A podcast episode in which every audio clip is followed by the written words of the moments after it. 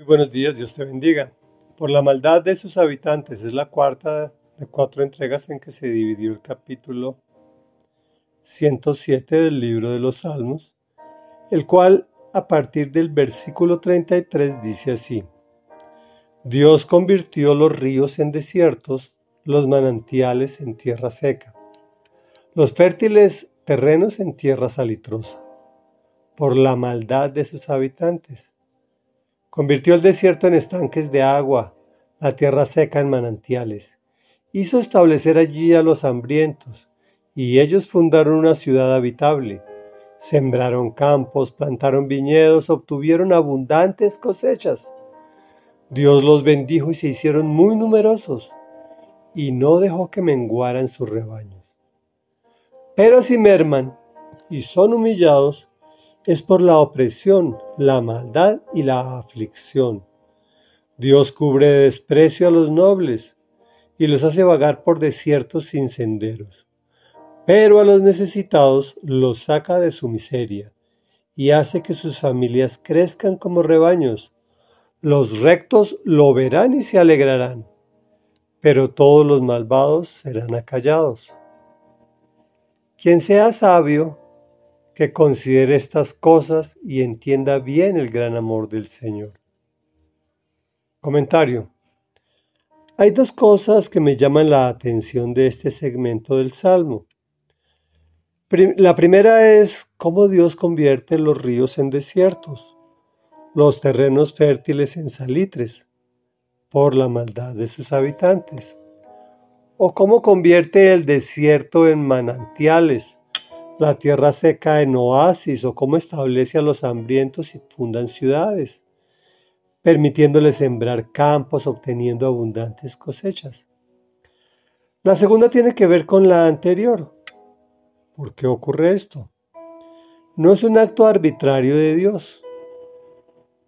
Es el resultado de nuestro propio proceder.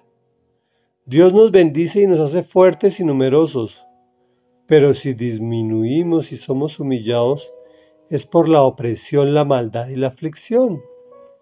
¿A quién oprimimos? ¿Con quién ejercemos maldad o a quién afligimos? Lo hacemos entre nosotros mismos, entre nuestro propio pueblo. ¿Te parece familiar esta situación? Lo podemos ver a nivel micro. Si tú oprimes, humillas o te comportas malvadamente, con quienes tienes a tu servicio o a tu cargo o a tu propia familia, a tu cónyuge, a tus hijos, a tus padres, a tus hermanos, el resultado es merma. También lo vemos a nivel macro. Gobernantes que oprimen, que ejercen maldad y afligen al pueblo con impuestos injustos, con actos de corrupción, con irrespeto por las leyes, con abuso de poder, etcétera y etcétera. El resultado es quebrantamiento en el pueblo, en el país y en su propio gobierno. Dios desprecia esos comportamientos, pero a los pobres que practican la justicia los saca de su desventura, fortalece y bendice. Reflexión. ¿Te consideras sabio? Revisa estas cosas. Entiende el bien, el, bien el gran amor de Dios. Actúa con rectitud, lo verás y te alegrarás. De lo contrario, ni hablemos. Oremos. Gracias, amado Rey Dios, por eh, convertir desiertos en manantiales. Gracias, Señor, por bendecir nuestro comportamiento, pero también te pedimos perdón por nuestros actos de maldad, de humillación, de desprecio con nuestros seres queridos, con nuestros subalternos, con uh, las personas que se encuentran en nuestro entorno. Te clamamos por tu perdón, Señor porque queremos, no queremos vernos mermados en ninguna de nuestras áreas, sino por el contrario nos queremos ver bendecidos y ese es tu gozo y tu alegría.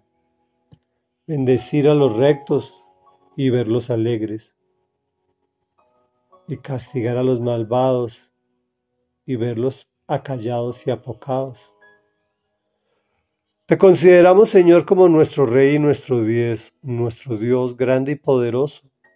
Reconocemos tu gran amor, especialmente el gran amor de tu Hijo Jesucristo por todos nosotros, de entregar su vida en la cruz para el perdón de los pecados. Amén y amén.